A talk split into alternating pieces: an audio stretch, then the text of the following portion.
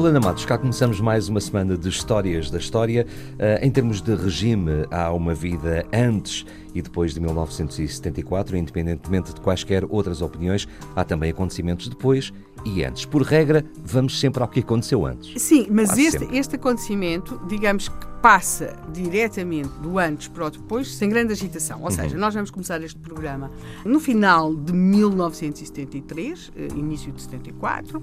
Vamos começá-lo em dezembro de 73, quando o país vive em comoção a morte eh, num acidente de automóvel de uma equipa de arbitragem, tinha eh, acontecido um Sporting Benfica, e, e quer o árbitro Fernando Leite, os fiscais de linha Joaquim Jesus e Urbano Costa morrem num acidente de automóvel. Sinistralidade rodoviária era enorme e, sobretudo, o número de mortos e feridos por acidente era de facto uma coisa aterradora. Tinha havido também uma forte pancadaria em Lisboa, não por razões políticas, mas porque havia sempre aqueles espetáculos de circo de fim de ano no Coliseu. Tinha havido um anúncio fabuloso que era uma mulher que lutava com crocodilos num tanque. Até havia uns cartazes fabulosos da mulher dentro do tanque a lutar com os crocodilos. A verdade é que as pessoas correram para o Coliseu, o Coliseu encheu, mas não se viu tanque, não se viu mulher, não se viu crocodilos. O que se viu foi a pancadaria entre o público e, as, hum. e os promotores do espetáculo.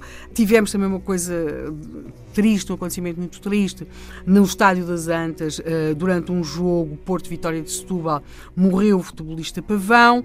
Tivemos uma visita importante, o Kissinger tinha vindo a Lisboa, o secretário de Estado da Administração Norte-Americana tinha vindo a Lisboa, houve um desvio de um avião Uh, por terroristas árabes e, e, e, a bordo desse, desse avião, por acaso, estavam duas fareiras portuguesas que morrem. Houve em Espanha o um atentado da ETA contra o almirante uh, Carreiro Blanco. Portanto, estava-se neste clima assim. Ambiente. Mas se me perguntar, à exceção desta, desta grande tristeza pela morte da equipa de arbitragem, do, do futebolista Pavão, uh, todo o país falar daquela coisa do, do lado da pancadaria no Coliseu por causa do espetáculo da mulher a lutar com os crocodilos, que afinal não se viu, mas aquilo que dominava as conversas dos portugueses em termos de preocupação de fundo era uma coisa chamada falta de gasolina. Não havia, não havia nem gasolina, não havia gasóleo, tinha acontecido o choque petrolífero, uh, as bombas de gasolina tinham muitas vezes um letreiro a dizer fechado, falta de combustível, e depois havia todas as consequências decorrentes de, uma crise do, dos combustíveis, que é, começam a aumentar os produtos, coisas como as linhas de cozer. E as pessoas perguntavam, mas porquê que as linhas de cozer aumentam de preço? O que é que as linhas de cozer têm a ver com o petróleo? Bem, é que estamos com dificuldade nos abastecimentos, nos transportes, mas isto para nós hoje é óbvio, à época não o era. As pessoas não tinham tanta noção de que eram tão dependentes do petróleo e começam mesmo a ter essa consciência.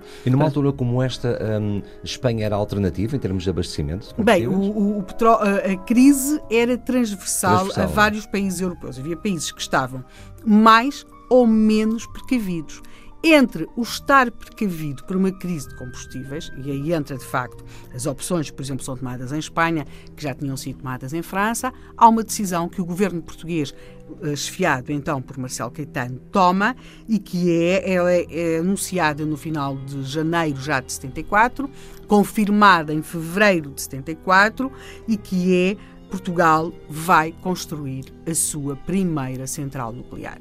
Não é dada a indicação do local, é apenas apresentada esta decisão. Portugal vai construir a sua primeira central nuclear, sendo certo que Portugal já tinha a funcionar a título experimental um reator nuclear, onde? Em Sacavém. Portanto, Sacavém, terra de louça, terra do whisky, também já tinha um reator coisa mínima, a funcionar. E de bom ferro velho. Em, em, exatamente, em, em termos experimentais. Portanto, final de dezembro de 73, janeiro de 74, o governo português anuncia a sua decisão, em plena crise de combustíveis, de construir a sua primeira central nuclear.